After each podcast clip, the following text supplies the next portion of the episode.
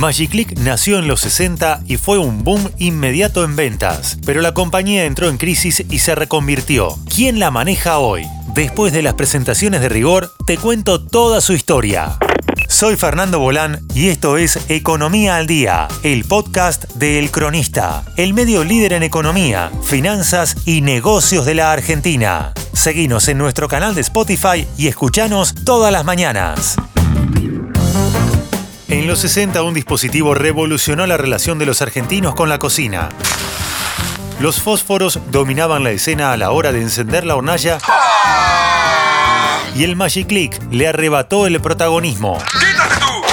Si bien un diseñador nacional tuvo la idea, la verdadera chispa de su tecnología había surgido más de ocho décadas antes. En 1963, el empresario Ernesto Weiner regresó de un viaje a Japón con un aparato que le había llamado la atención. Se trataba de un piezo eléctrico, un artefacto que disparaba una chispa cuando se presionaba un botón. Con esto Weiner quería crear para Aurora, su fábrica de electrodomésticos, una herramienta popular y el diseñador Hugo Kogan puso manos a la obra.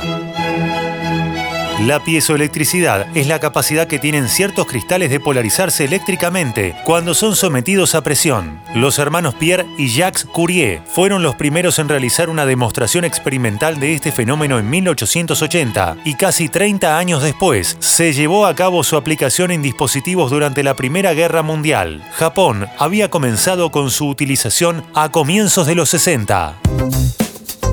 El padre del Magic. Yo soy tu padre.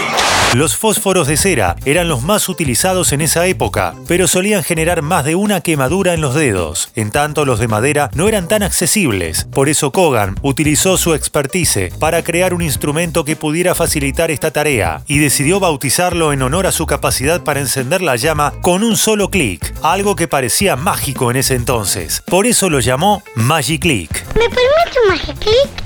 Kogan siempre mostró interés por el dibujo desde pequeño. Fue a un colegio industrial y se dedicó a la escultura. Después estudió arquitectura, pero solo duró dos años y finalmente se recibió de técnico mecánico. Como diseñador pasó por Philips y Tonomac hasta desembarcar en Aurora, donde se convirtió en padre del Magic Click. Weiner, el dueño de Aurora, hizo un estudio de mercado y estimó que vendería 5.000 Magic Click por mes. Sin embargo, el éxito fue tan grande que durante el primer mes recibieron 80.000 pedidos y Kogan, su creador, terminó teniéndole bronca. No patentó la idea y nunca cobró regalías por el gran invento. Éxito instantáneo. El boom de ventas fue tal que le permitió a la compañía abrir fábricas en Brasil y en España. Parte de su éxito también estaba ligado a su estrategia de marketing que lo vendía como un producto con garantía por 104 años. Regale Magic Click. Potente por 104 años.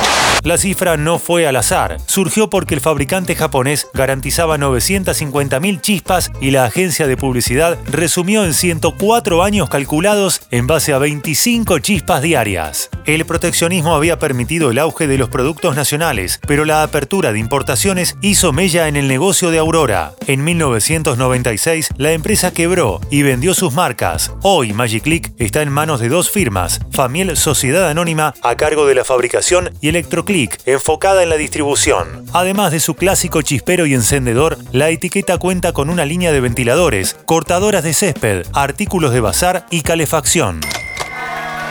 Esto fue Economía al Día, el podcast de El Cronista. Seguinos en nuestro canal de Spotify y escuchanos todas las mañanas. Y si te gustó el podcast, podés recomendarlo. Coordinación Periodística Sebastián de Toma. Producción SBP Consultora. Hasta la próxima.